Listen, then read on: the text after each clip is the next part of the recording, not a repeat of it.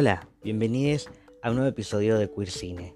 Yo soy Cero y hoy voy a hablar sobre una película que estaba pautada para hoy porque hoy es sábado, hoy tenemos episodio como regularmente hago los episodios de los sábados, a pesar de las otras sorpresas que han habido durante la semana.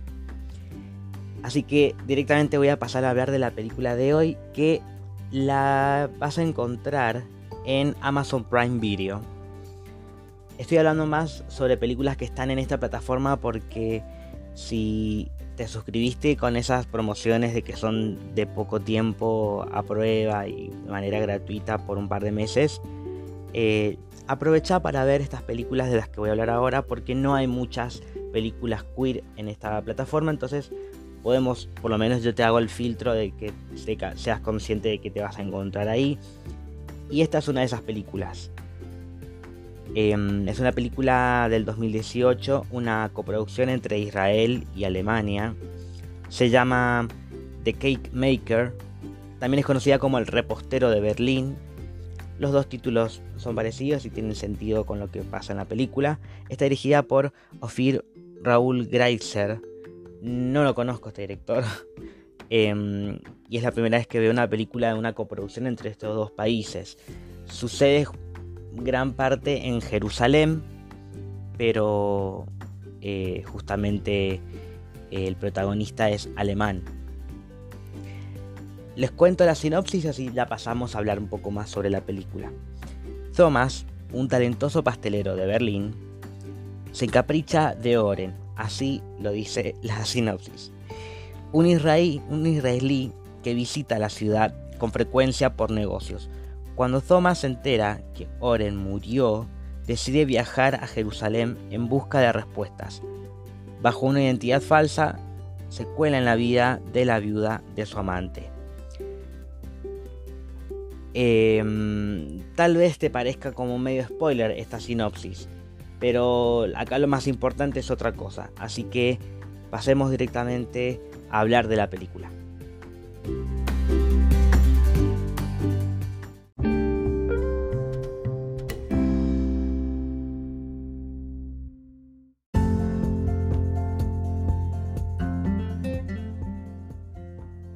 No sé qué pensarán con respecto a, lo que sucede en un principio en la historia, porque acá nos encontramos con una película europea, alemana, donde sabemos que el ritmo tiene otro al que estamos acostumbrados a ver en el cine, y me parece que es súper importante porque acá la historia es como que eh, somos testigos de lo que va sucediendo sin que la historia esté completamente masticada y que por más que cosas que parecen obvias, tratamos de entender qué le pasa a los personajes, no escuchamos lo que piensan, no tenemos una voz que nos explique todo lo que está pasando, porque así es como nosotros también podemos interpretar lo que vamos viendo. Este personaje que es muy solitario, que está muy metido en, su manera de, vivir de, hace mucho tiempo probablemente, porque en un momento lo hace notorio el hecho de que él dice que él no se siente solo porque tiene su hogar, su trabajo y en ese momento a su amante, porque no vamos a decir que es su pareja, porque este hombre está casado. La historia comienza directamente con de lleno, no, hay presentación del personaje porque el personaje lo vamos conociendo a lo largo de la película. Y el otro personaje también, pero porque no va a estar mucho tiempo. Eh, Thomas es un pastelero que por lo visto a mucha gente le gusta cómo cocina porque tiene éxito en lo que hace y la gente se lo agradece.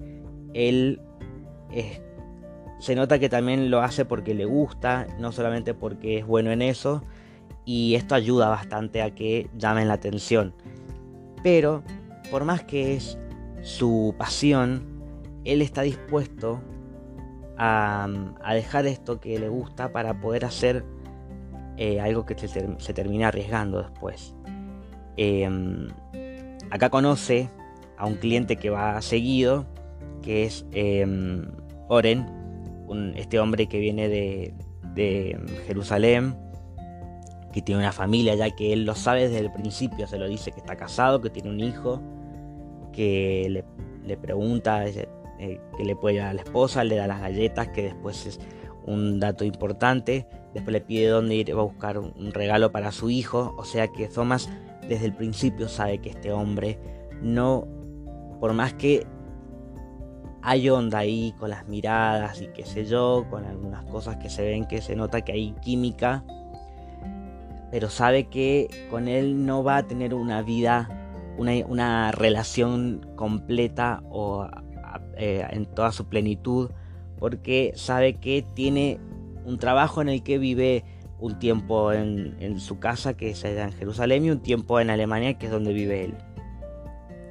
Además de que está casado y tiene un hijo. Esto no fue un impedimento porque podemos ver que durante un año estuvieron viéndose, que este hombre se quedaba en su casa y que, em, que tenía llave, que Thomas ya sabía eh, o sea, que de qué se trata su trabajo, entonces iba y viene. Y además de esto, sumemos que tiene el fetiche de escuchar los detalles de lo que hace Oren con su esposa. Y... Mm, sí, vamos a decirle fetiche porque esto lo disfrutaba él, no era por curiosidad solamente, sino porque evidentemente le calentaba saberlo. Y esto como que es medio raro, medio creepy, cringe. Pero suma a lo que lo hace interesante al personaje. Eh, no pasa mucho tiempo hasta que nos enteramos que este hombre, Oren, que tiene una doble vida, muere. Muere asesinado en un aparente accidente automovilístico, pero así es como fue traducido, pero para mí que fue como que eh, no es que fue un asesinato, sino de que bueno, murió en el accidente. Eh,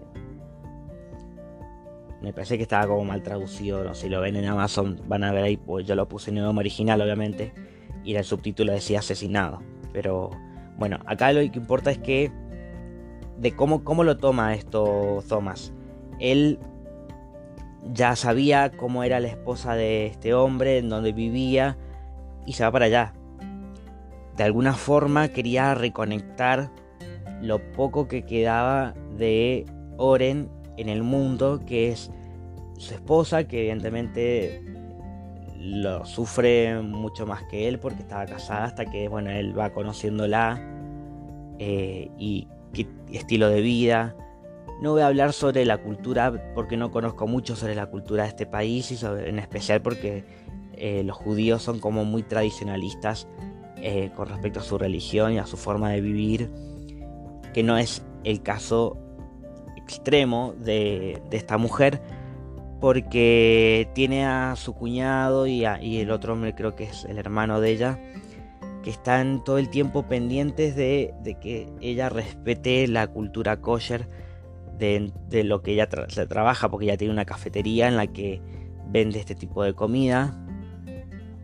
Hasta que, bueno, ya vamos a ver por qué deja de hacerlo. Pero mm, eh, qué curioso que los que más exigen que ella cumpla con, esas tradiciones sean hombres. Eh, que justo. Es como que mucha libertad no tiene ella. Y mm, Sí, es curioso. Lo voy a dejar ahí nomás. ¿Qué me parece acá de importante en esta película? Porque después acá como que tiene un poco más de desarrollo por el hecho de, de, cómo evolucionan los personajes con respecto a la muerte de este personaje y a cómo va a continuar sus vidas a partir de ahora.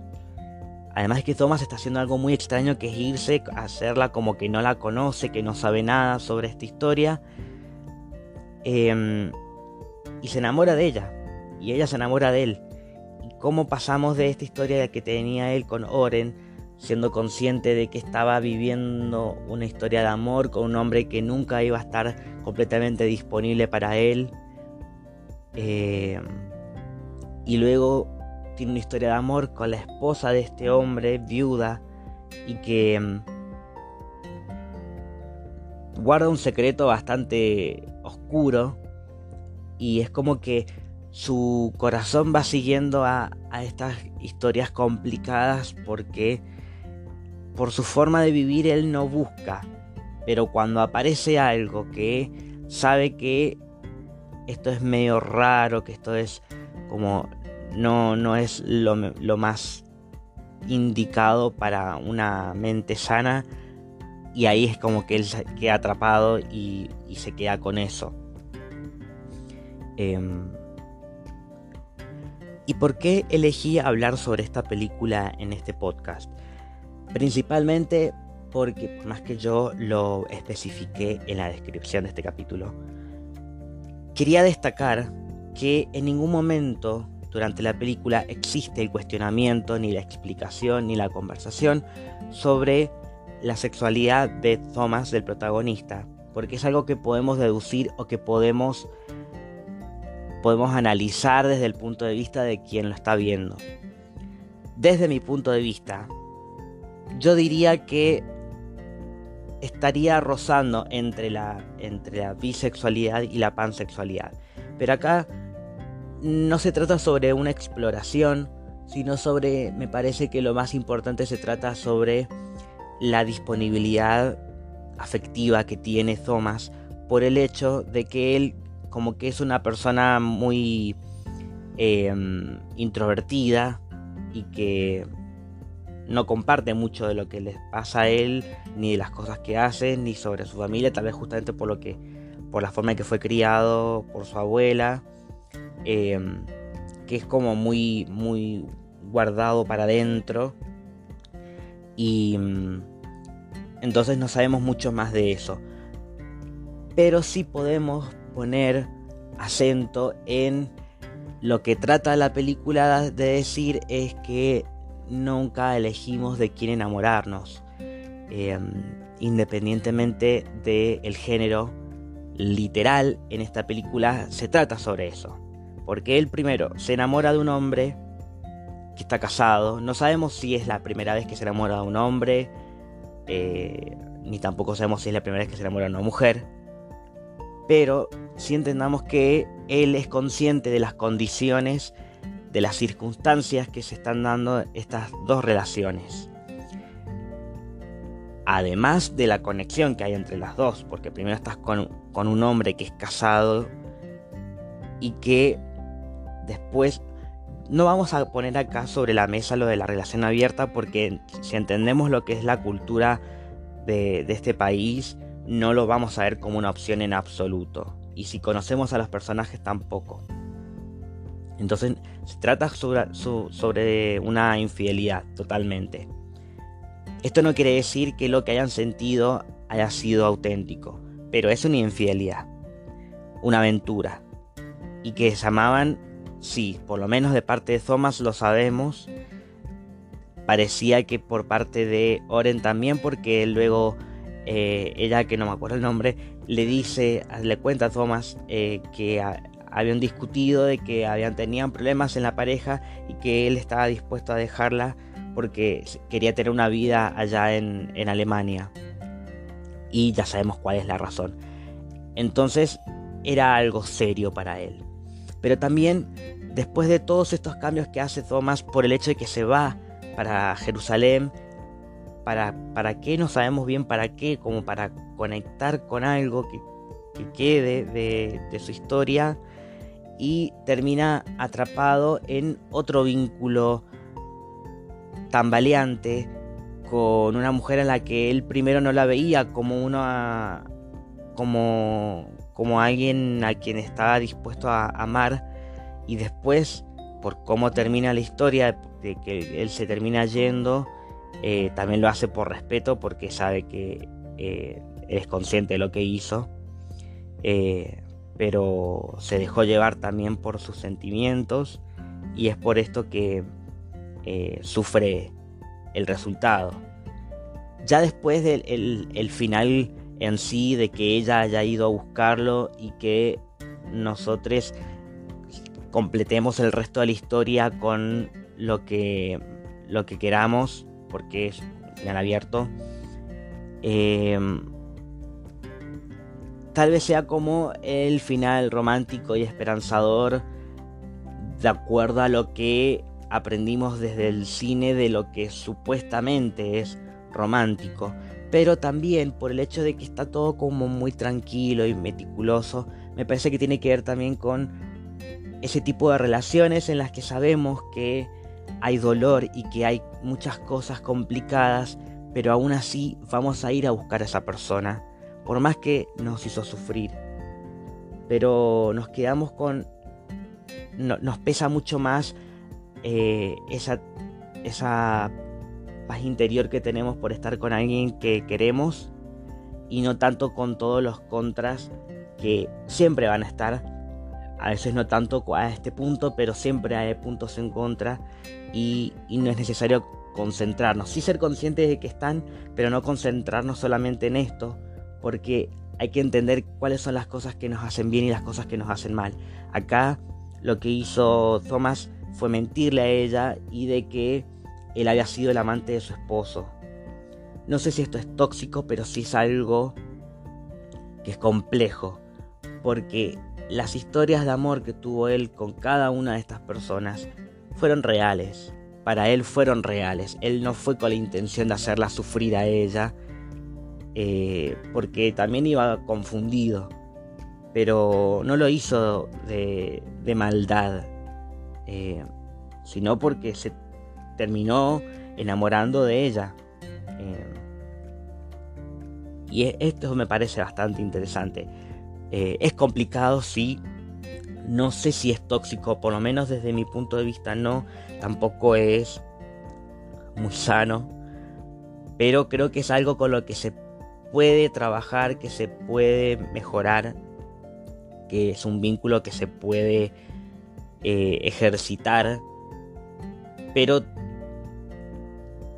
es algo que, viste, como cuando dicen eh, cada relación es un mundo diferente, eh, depende de lo que piensen estos personajes y lo que piensen las personas que le hayan pasado algo parecido o algo así, como para entenderse a sí mismos en qué, qué, es lo que están arriesgando, cuál es, es todo eso que están apostando por una relación que sienten si vale la pena irse al extremo de la moral y de los sentimientos en sí, simplemente por el hecho de dejarse eh, atrapar por el amor.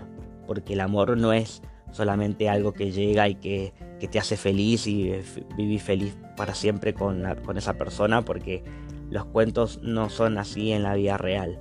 Es algo que se puede trabajar, eh, las relaciones eh, necesitan...